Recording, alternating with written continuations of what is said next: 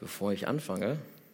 Ich habe drei Sachen zum Start. Einmal, da hinten gibt es Wasser. Wenn ihr Wasser braucht, weil es ja doch ein bisschen wärmer, greift einfach zu, ihr könnt ruhig aufstehen, ich bin euch nicht böse, äh, geht nach hinten und holt euch Wasser, ja, das ist wichtig. Ich habe auch gerade einen halben Liter verdrückt. Das zweite, was für ein starkes Video, oder? Habt ihr das mit den Drohnen und alles, ja?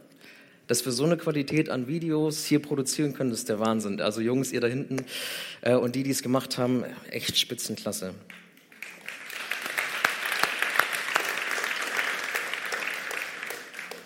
Und das Dritte, bevor ich jetzt wirklich loslege, ist, ey Lothar, ich habe noch nie gehört, der ist noch von gestern geprägt. Also den, den merke ich mir. Der ist noch von Samstagabend geprägt. Äh, Finde ich gut. Äh, auch noch nie gehört. also wenn ihr was mitnehmt aus dem Gottesdienst, dann den Spruch, den finde ich klasse. Hey, wir sind in der Bergpredigt gemeinsam wachsen. Das begleitet uns schon länger, diese Predigtreihe.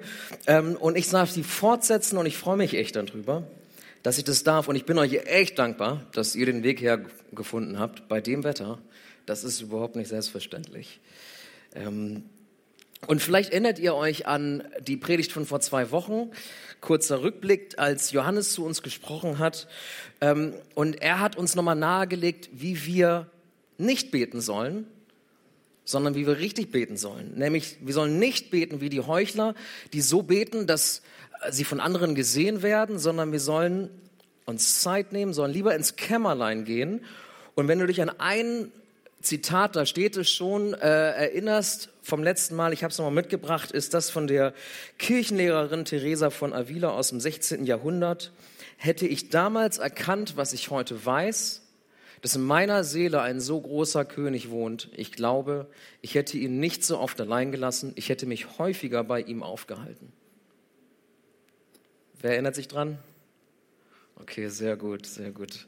Ihr habt hoffentlich Fotos gemacht auf eurem Smartphone, das ist klasse. Hey, und heute geht es wirklich darum, das, was wir denn beten sollen. Das ist das Wie und jetzt geht es um das Was. Was sollen wir denn beten? Und ich habe das Vorrecht, über den ersten Teil des Vaterunsers zu sprechen. In Matthäus 6, 9 bis 11 äh, finden wir dort die Verse. Und ich muss ganz ehrlich sagen, bis Mittwoch hatte ich keinen Bock auf diese Predigt wegen dieser Bewerbungssituation. Ich habe mich ein bisschen gefühlt wie Zoo, ehrlich gesagt. so. ähm, und habe mich wirklich nicht gefreut, wenn ich ehrlich bin. Aber dann habe ich den Text äh, gelesen und ich lese ihn jetzt für uns, mit uns zusammen. Matthäus 6, 9 bis 11. Darum sollt ihr so beten. Unser Vater im Himmel, dein Name werde geheiligt, dein Reich komme, dein Wille geschehe wie im Himmel, so auf Erden. Unser tägliches Brot gib uns heute. Das sind die Verse, über die ich heute spreche. Und ich habe das gelesen und dann kam mir ein Song, einer meiner Lieblingssongs, ähm, und der hat mich ermutigt und mir geholfen, mich auf heute zu freuen. Ähm, und vielleicht kennt ihr den, der ist von Hillsong, heißt im Englischen Consuming Fire. Und ich habe das habe dir mal den Chorus mitgebracht und da heißt es, verzehrendes Feuer, entfache in mir eine Leidenschaft für deinen Namen. Heiliger Geist, füll diesen Raum. Herr, dein Wille geschehe. Entfache in mir eine Leidenschaft für deinen Namen. Dein Name werde geheiligt. Das soll im Mittelpunkt stehen meiner Predigt heute. Und das hat mich motiviert, doch hierher zu kommen und mich darauf zu freuen, dass ich heute zu euch sprechen darf. Bevor ich euch jetzt richtig mit reinnehme, möchte ich noch einmal beten. Vater im Himmel, ich danke dir dafür, dass wir dich Vater nennen dürfen. Wenn wir deine Kinder sind und an dich glauben, dann können wir dich mit Vater anrufen. Das ist so ein Vorrecht. Und ich danke dir dafür, dass wir über dieses Gebet, was dein Sohn uns gelehrt hat, dass wir darüber heute nachdenken dürfen. Und ich möchte dich bitten, dass wenn wir das tun, dass du deinen Namen heiligst, dass du dich verherrlichst in unserer Mitte. Heiliger Geist, dass du unter uns wohnst, unsere Herzen aufschließt und unser, unseren Verstand öffnest für das, was du uns heute sagen möchtest, dass du durch die Reihen gehst und dass du uns anrührst.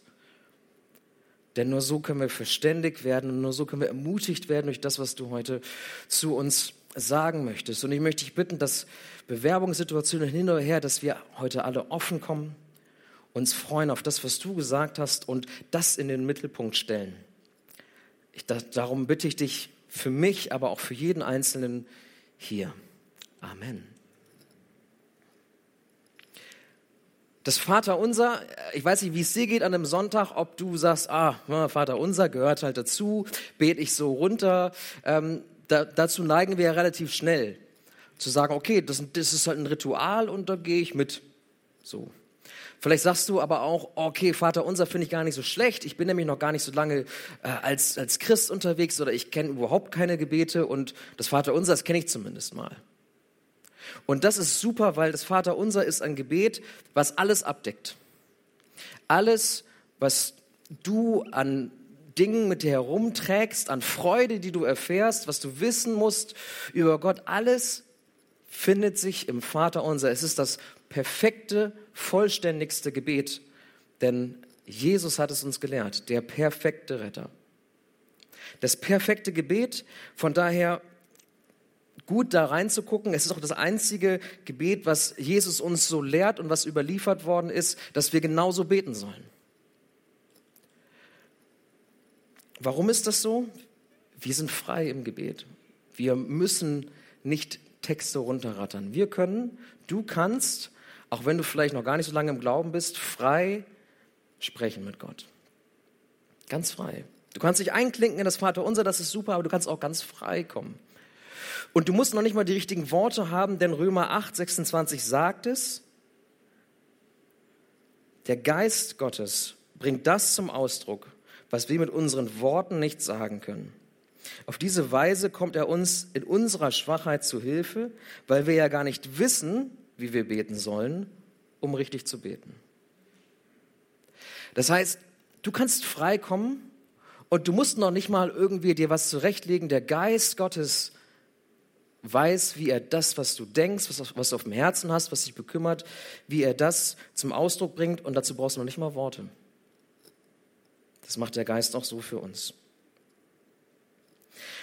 Und trotzdem dieses perfekte Gebet, in das wir uns einklinken können, dieses perfekte Gebet, was ich euch nahebringen will. Und warum ist es perfekt? Weil es ist ein Gebet, wo wir lauschen können, wie der dreieinige Gott, wo, wo diese dreieinige Gottheit miteinander spricht, wie sie miteinander umgehen. Äh, Bibelkenner wissen das. Der dreieinige Gott, Vater, Sohn, Heiliger Geist, ähm, hat Gemeinschaft. Jesus ist voll vom Heiligen Geist. Das, das wissen wir aus Lukas, lesen wir das zum Beispiel. Er ist voll vom Heiligen Geist und so spricht er mit dem Vater. Das heißt, wir können hier lauschen, wir können uns einklicken in dieses Gebet, was Gott selbst spricht. So wie er selbst redet in seiner dreieinigen Gemeinschaft, die er hat. Und das Vaterunser hat zwei Teile. Und über den vor allem ersten Teil darf ich heute mit euch reden und Ben wird nächste Woche ähm, dann über den zweiten Teil vor allem reden. Ähm, und vielleicht mal ganz kurz zu dieser Aufteilung, damit ihr wisst, wie das aufgebaut ist. Es gibt drei Bitten, ähm, die, da geht es um Gottes Namen, um sein Reich, um seinen Willen. Das sind die Verse 9 und 10. Das ist der Fokus auf ihn, auf seine Größe, auf seine Herrlichkeit. Dann gibt es die drei oder manche sagen vier Bitten, die wir in den Versen 11 bis 13 dort sehen. Da geht es um uns, um unsere Bedürfnisse, um unser Essen, unsere Vergebung, unsere Heiligkeit. Und das ist so dieses, diese Zweiteilung, die wir dort sehen. Und was wir dort gegenüberstehen haben, ist einmal, wie gesagt, Gottes Größe. Und das kommt zuerst.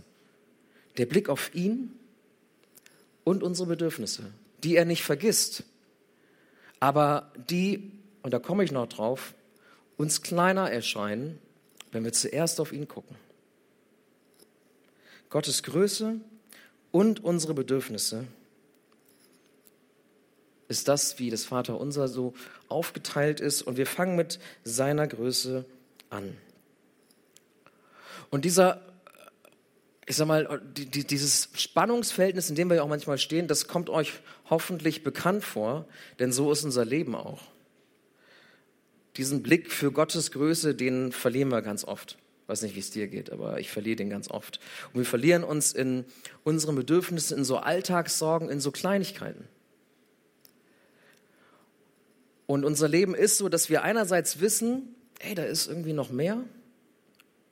Da ist mehr, da ist, da ist eine Ewigkeit, da gibt es eine Welt, die ich gar nicht sehe. Aber oft sind wir auf das fokussiert, was wir sehen, nämlich um unsere Quadratmeter um uns herum. Und da gibt es eine Menge zu tun, da gibt es Leute, die uns verletzen, nerven, auch coole Leute. Das ist so das auf das Sichtbare, auf das wir uns oftmals fokussieren und was uns runterzieht und was uns auch oftmals den Blick versperrt für seine Größe. Aber so ist unser Leben. Und vielleicht erinnert ihr euch an Prediger 3,11, das hatte ich in meiner letzten Predigt als Vers mitgebracht, der bringt das nochmal ganz gut zum Ausdruck. Da steht, er, Gott, hat alles schön gemacht zu seiner Zeit, auch hat er die Ewigkeit in ihr, in unser Herz gelegt. Nur dass der Mensch nicht ergründen kann, das Werk, das Gott tut, weder Anfang noch Ende. Du weißt, da ist mehr. Die Ewigkeit ist uns in unser Herz gelegt, aber wir wissen oft nicht, was passiert hier eigentlich? Und wir verlieren den Blick dafür, dass da ein ewiger Gott ist, der uns gut mit uns meint. Das Vaterunser richtet deshalb unseren Blick wieder auf ihn, auf seinen Namen, sein Reich, seinen Willen, ohne unsere Bedürfnisse zu vergessen. Und jetzt lasst uns einsteigen in diese Verse und ich werde wirklich Wort für Wort, Vers für Vers durchgehen. Ähm, und diese Bibelstelle fängt an mit unser Vater im Himmel.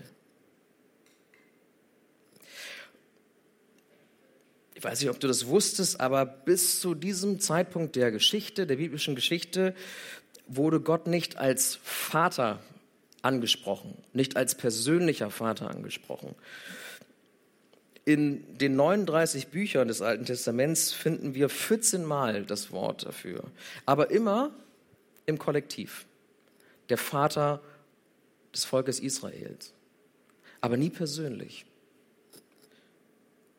Immer im Kollektiv, aber nie als du mein Vater. Jesus spricht 60 Mal über den Vater im Gegensatz dazu und offenbart uns Gott auf diese Art und Weise. Denn damals war das so, es wisst ihr vielleicht, jetzt Gott auf diese Art und Weise als persönlichen Vater anzusprechen, vielleicht sogar als Aber, dieses Wort habt ihr vielleicht schon mal gehört, aber dieser, diese, dieser kindliche Laut, wenn ich als Kind zu meinem Vater rufe und Aber sage, so Gott anzusprechen, das war, das wäre respektlos gewesen. Das ist ein Wort, was ich benutze in, in meinem alltäglichen Sprachgebrauch zu Hause, in meiner Familie. So spreche ich meinen Vater an, aber doch nicht Gott. Doch nicht den Schöpfer des Universums. So spreche ich ihn doch nicht an. Und ein Bruder kam nach dem Gottesdienst, nach dem ersten zu mir und sagte, das ist immer noch so. Die Juden würden das niemals tun, würden nie Gott mit Aber ansprechen. Das wäre respektlos. Und gleichzeitig ist es aber so,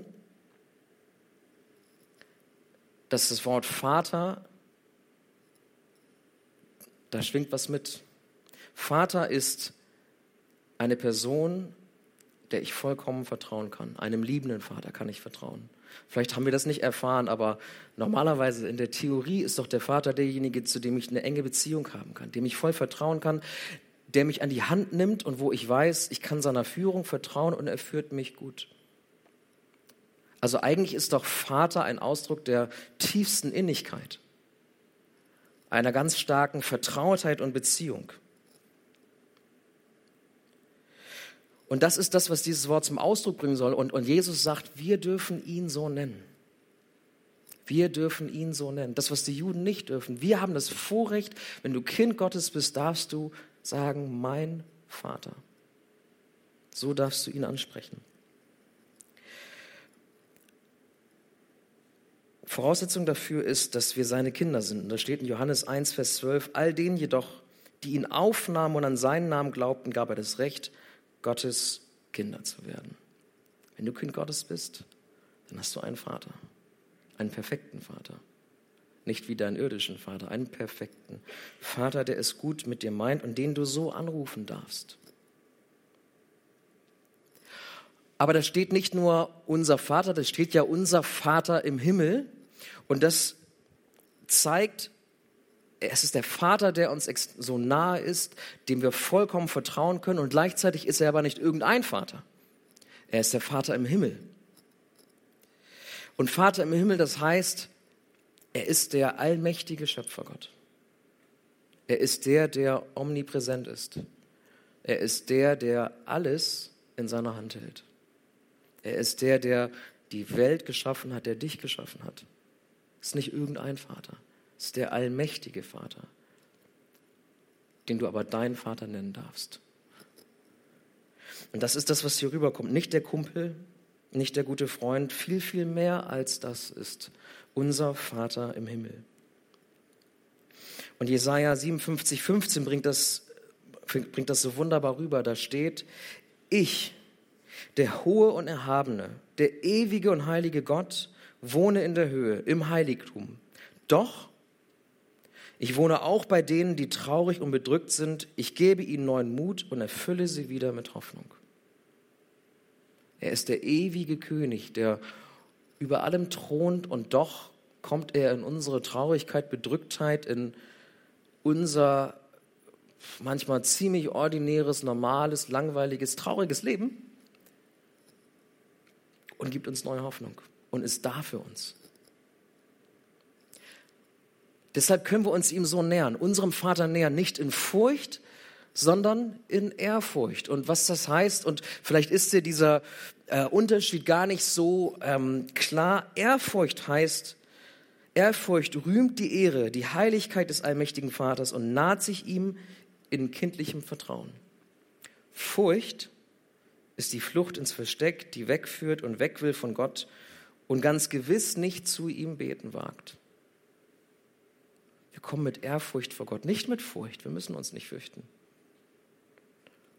Wir kommen mit Ehrfurcht vor ihn zu, einem, zu unserem liebenden Vater und wir kommen als Kinder zu ihm. Denn das ist das, was das so gut nochmal zusammenfasst. Und äh, ein, ein amerikanischer Theologe hat es so beschrieben, wenn du beten lernen möchtest, nimm dir nicht religiöse Menschen zum Vorbild, sondern Kinder, die einen liebenden Vater haben. Und wie kommen Kinder zu ihrem Vater?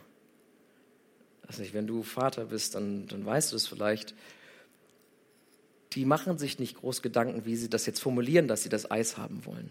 Sie sagen einfach, gib mir das Eis. Gib mir das. Ich will das haben. Ich will jetzt das. Ich will jetzt das. Äh, du bist doof, ja. Also die, die kommen einfach auf ihren Vater. Die halten nicht zurück. Die halten nicht zurück, wenn sie, wenn du mit ihnen beim Kaufland an der Kasse stehst oder wenn du im Freizeitpark unterwegs bist oder wo auch immer. Die halten ja nicht zurück. Wenn du beten lernen möchtest, nimm dir ein Vorbild an den Kindern, die einen liebenden Vater haben. Die keine Angst haben, auf ihn zuzugehen und ihn alles zu fragen. Alles zu fragen. Das bedeutet, dass wir einen Vater im Himmel haben. Ist das nicht stark? Der nächste Vers heißt, dein Name werde geheiligt. Und Name im Alten Testament oder auch Gott und der Name gleichgesetzt. Der Name ist Gott, also Gott werde geheiligt. Ähm, und das geheiligt ist vielleicht ein Wort, über das du auch schon mal gestolpert bist. Ähm, vielleicht hast du gedacht, ah, der Name werde geheiligt drückt einfach nur aus, Gott ist heilig. Gott ist heilig. Aber das steht hier ja gar nicht. Sondern hier steht, dein Name werde geheiligt. Es geht darum, dass sein Name geheiligt und das heißt nichts anderes als verherrlicht wird, verehrt wird, geliebt wird, hoch erhoben wird. Das ist das, was hier eigentlich steht. Dass sein Name verehrt und verherrlicht wird. Und diese Verherrlichung seines Namens geschieht auf unterschiedliche Art und Weise. Er wird es selbst einmal tun, das lesen wir in Ezekiel 36, 23, da steht, denn ich will meinen großen Namen, der vor den Völkern entheiligt ist, den ihr, Israel, unter ihnen entheiligt habt, wieder heilig machen. Er wird seinen Namen wieder heilig machen. Und gleichzeitig war es aber auch die Mission von Jesus, als er hier auf dieser Welt war. Denn warum war er hier? Johannes 17,6. Ich habe deinen Namen den Menschen offenbart. Ich habe deinen Namen verherrlicht vor den Menschen, die du mir aus der Welt gegeben hast. Sie waren dein und du hast sie mir gegeben und sie haben dein Wort bewahrt. Das war Jesu Mission, seinen Namen, den Namen des Vaters zu verherrlichen. Und bevor er ans Kreuz ging, betet Jesus und wir können uns so einklinken und deshalb findet sich das auch im Vater unser. Johannes 12, Vers 28. Vater, verherrliche deinen Namen an mir, an uns. Das ist das, was dein Name werde geheiligt heißt. Seinen Namen verherrlichen, das ist das, das ist das, was Gott selbst antreibt, was er tun wird und was er angefangen hat zu tun. Das ist das, was wir auch tun sollten, was uns auch unser Antrieb sein sollte, seinen Namen groß zu machen, zu verherrlichen. Und deshalb, wenn du das betest, dann bete doch genau das, was Jesus auch gebetet hat.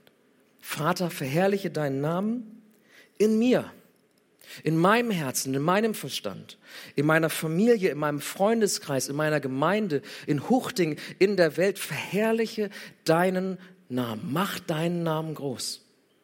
Denn in deinem Namen ist Rettung.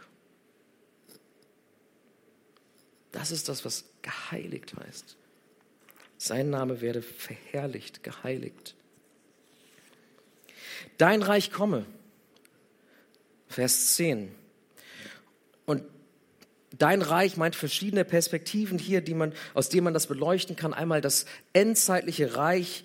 Jesus wird wiederkommen. Ähm, das Reich Gottes wird wieder aufgerichtet und so weiter. Aber auch das Reich, was bereits angebrochen ist unter uns. Auch das ist damit gemeint. Lukas 17, 20 bis 21 drückt das so gut aus. Wann kommt das Reich Gottes? Ist da die Frage. Das Reich Gottes kommt nicht mit äußeren Zeichen, man wird auch nicht sagen, siehe hier oder da, denn seht, das Reich Gottes ist mitten unter euch. Wenn wir beten, dein Reich komme, dann beten wir darum, dass die Verherrlichung seines Namens, das, was angebrochen ist unter uns, dass das zunimmt. Dass in, nicht nur in unseren Herzen immer mehr und immer stärker, sondern auch in den Herzen der, die ihn noch nicht kennen, sein Name verherrlicht wird. Dass noch mehr Menschen sagen können, mein Vater im Himmel. Mein Vater im Himmel. Das ist das, worum wir bitten, auf das irgendwann einmal, wir kennen den Zeitpunkt nicht, er sein Reich wieder aufbaut. Sein ewiges Reich. Und es geht weiter, dein Reich komme, dein Wille geschehe wie im Himmel, so auf Erden. Und vielleicht fragst du dich, der Wille Gottes, Gott ist das souverän. Sein Wille wird sowieso getan. Geschieht nicht sowieso alles nach Gottes Willen? Und das ist auch so. Ich meine, selbst wenn du mal schaust, äh, die Geschichte von Hiob oder Petrus, der versucht wurde ähm, und Jesus verraten hat, Satan musste Gott fragen und bitten, dass er sie versuchen darf. Und Gott hat es zugelassen. Also selbst der Satan muss um Erlaubnis bitten. Es geschieht nichts außerhalb des Willen Gottes. Und trotzdem, und trotzdem sollen wir beten, dass sein Wille geschieht und uns einklinken, uns dahinter stellen, dass das, was bereits im Himmel geschieht, hier auf Erden passiert. Denn, das wissen wir auch, sein Wille geschieht und er geschieht vor allem gerade im Himmel. Im Himmel ist es so. Im Himmel, das, das singen wir ganz häufig, die Engel sind bereits da und singen heilig, heilig, heilig. Im Himmel tun die Engel bereits seinen perfekten Willen. Aber nicht hier auf Erden. Das wissen wir auch.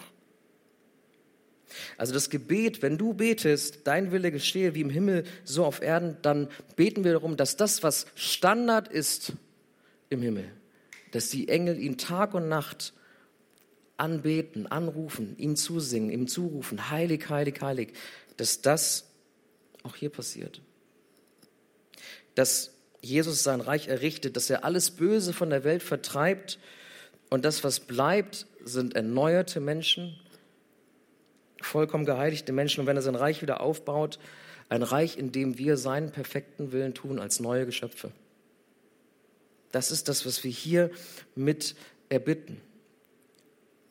Und das, was im Himmel so abgeht, dieser Standard, der da bereits herrscht, den lesen wir im Psalm 103, 21, denn da heißt es, preist den Herrn, ihr alle, die ihr zu seinem himmlischen Herr gehört, ihr seine Diener, die ihr ausführt, woran er Freude hat. Das himmlische Heer um den Vater herum, das das tut, was ihm Freude macht, seinen perfekten Willen, ihn anbetet, ihm zusingt, ihm zuruft, heilig, heilig, heilig.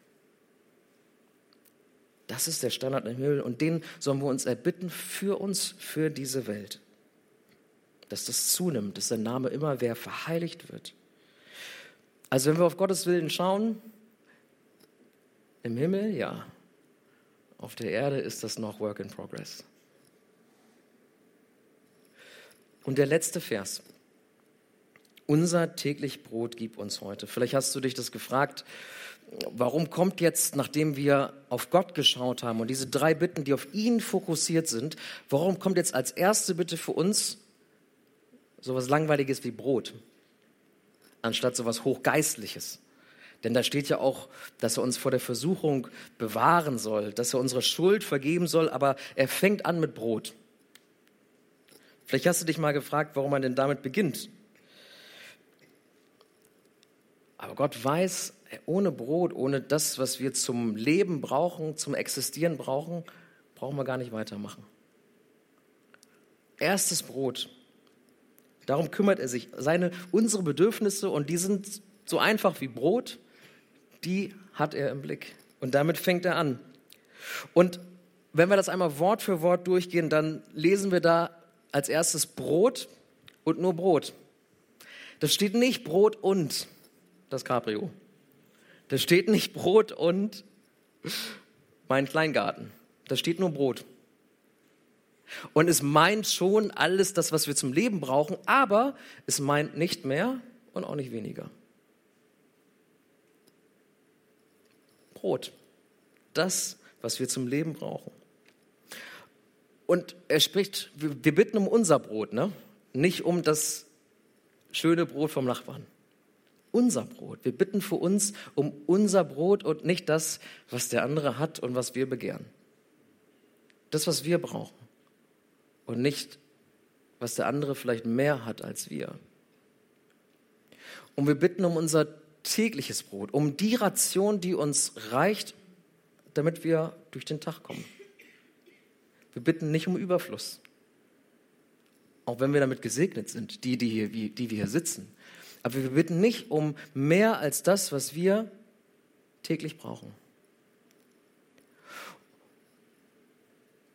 Und wir sagen, gib uns. So wie ein Kind, gib mir. Dürfen wir sagen, gib uns.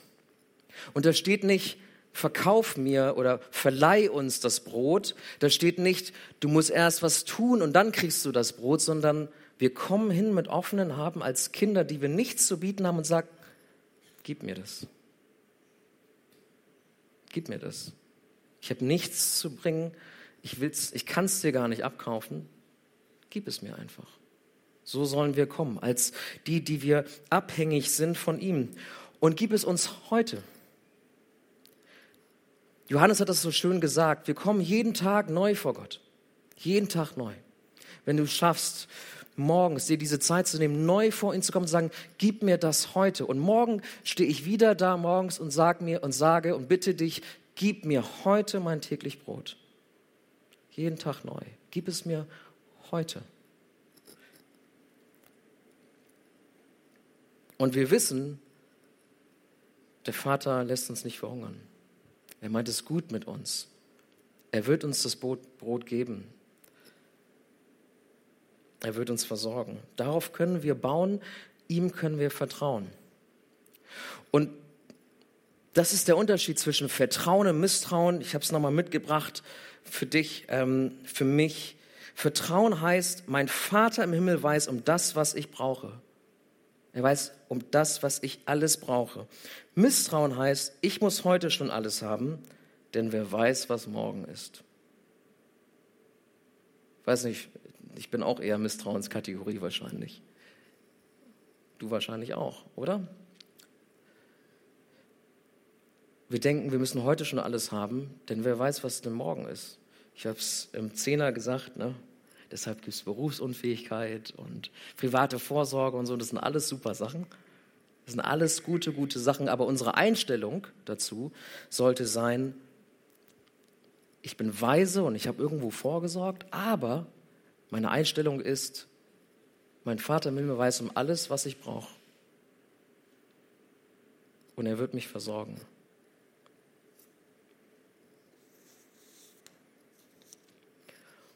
Und wir wissen, die wir hier sitzen, dass wir überversorgt sind. Und auch das ist etwas, vielleicht ist es etwas, wenn du das nächste Mal das Vaterunser betest, dass du das in diesem Bewusstsein tust, wenn wir beten, unser tägliches Brot gib uns heute, dann sagen wir unser. Als Gemeinschaft beten wir das. In dem Bewusstsein, wir haben wahrscheinlich zu viel und andere haben zu wenig. Das heißt, dieses unser tägliches, tägliches Brot gibt uns heute, ermutigt uns auch, fordert uns auf und vielleicht rührt es auch der Heilige Geist in dir zu sagen, was ist mit denen, die das tägliche Brot nicht haben? Und hoffentlich rührt er dich an zu sagen, deshalb habe ich zu viel.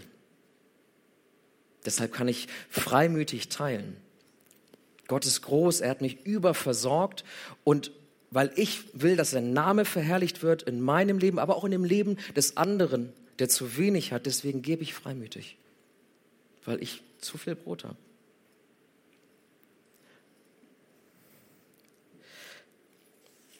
Zum Ende der Predigt. Was sollen wir beten? Wie sollen wir beten? Wie wir beten sollen, hat Johannes erläutert. Nicht vor allem, nicht als Show, sondern wir ziehen uns zurück, wir nehmen uns die Zeit, vielleicht schaffst du es morgens, vielleicht schaffst du es auch erst abends. Wir ziehen uns zurück, wir nehmen uns die Zeit und wir halten inne.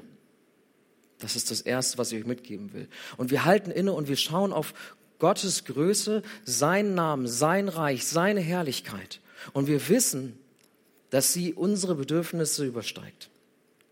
Wir sehen, wir, wir, wir haben unsere Nöte, wir haben die Dinge, die uns runterziehen, aber wir schauen zuerst auf ihn. Und wir halten inne und vergegenwärtigen uns nochmal,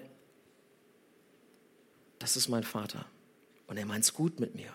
Und er ist da und er ist der allmächtige Gott. Ich kann ihn mein Vater nennen und seine Größe übersteigt vielleicht auch das Problem, was ich gerade habe. Vielleicht ist es ja gar nicht so wild. Und selbst wenn es wild ist, Gott kann es ändern. Er ist allmächtig. Er ist groß. In seinem Namen ist alles möglich. Das vielleicht als erstes. Das zweite ist, wir kommen wie Kinder zu ihm. Das, was ich vorhin gesagt habe. Wir kommen wie Kinder und wir dürfen ihn alles bitten. Wir müssen nichts ausformuliert haben. Du kannst dich einklinken ins Vaterunser, du kannst aber einfach ganz frei kommen. Du musst auch gar nichts sagen. Der Geist betet für dich. Wir kommen wie Kinder zum Vater und wir dürfen das und er freut sich darüber. Und das dritte ist, wir verherrlichen seinen Namen. Er tut es selbst, er tut selbst das Werk hier in unserer Mitte, in dieser Welt, aber du kannst dich einklinken und sagen, ich will das auch, ich will, dass sein Name groß wird in meinem Leben, in meinem Herzen, meinem Verstand. Ich will, dass aber auch sein Name groß wird in dem meines Nachbarn, in dem meines Arbeitskollegen. Ich will, dass sein Name verherrlicht wird in unserer Mitte, in meinem Umkreis, in Huchting, darüber hinaus. Das ist mein, das mache ich zu meinem Gebet, da klinke ich mich ein.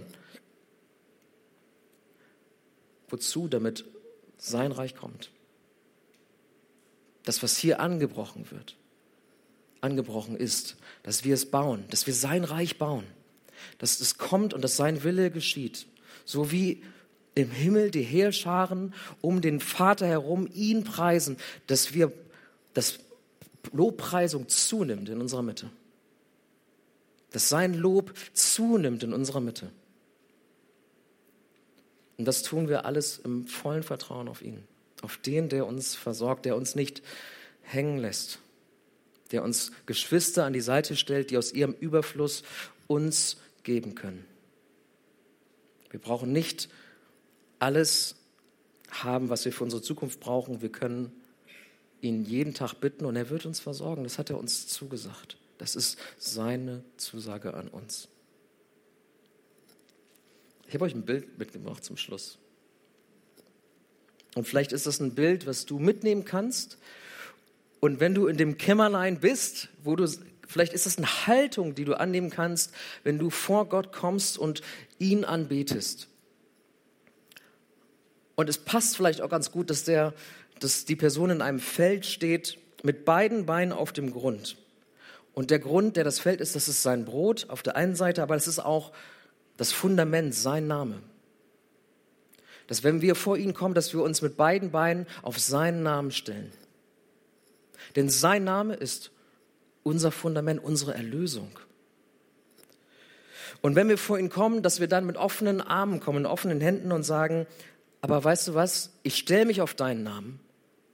Ich will ihn verherrlichen, aber dein Wille geschieht. Dein Wille geschieht und das, was ich dazu brauche, um zu existieren, um deinen Namen zu verherrlichen, das gibst du mir. Dein tägliches, das tägliche Brot, das gibst du mir.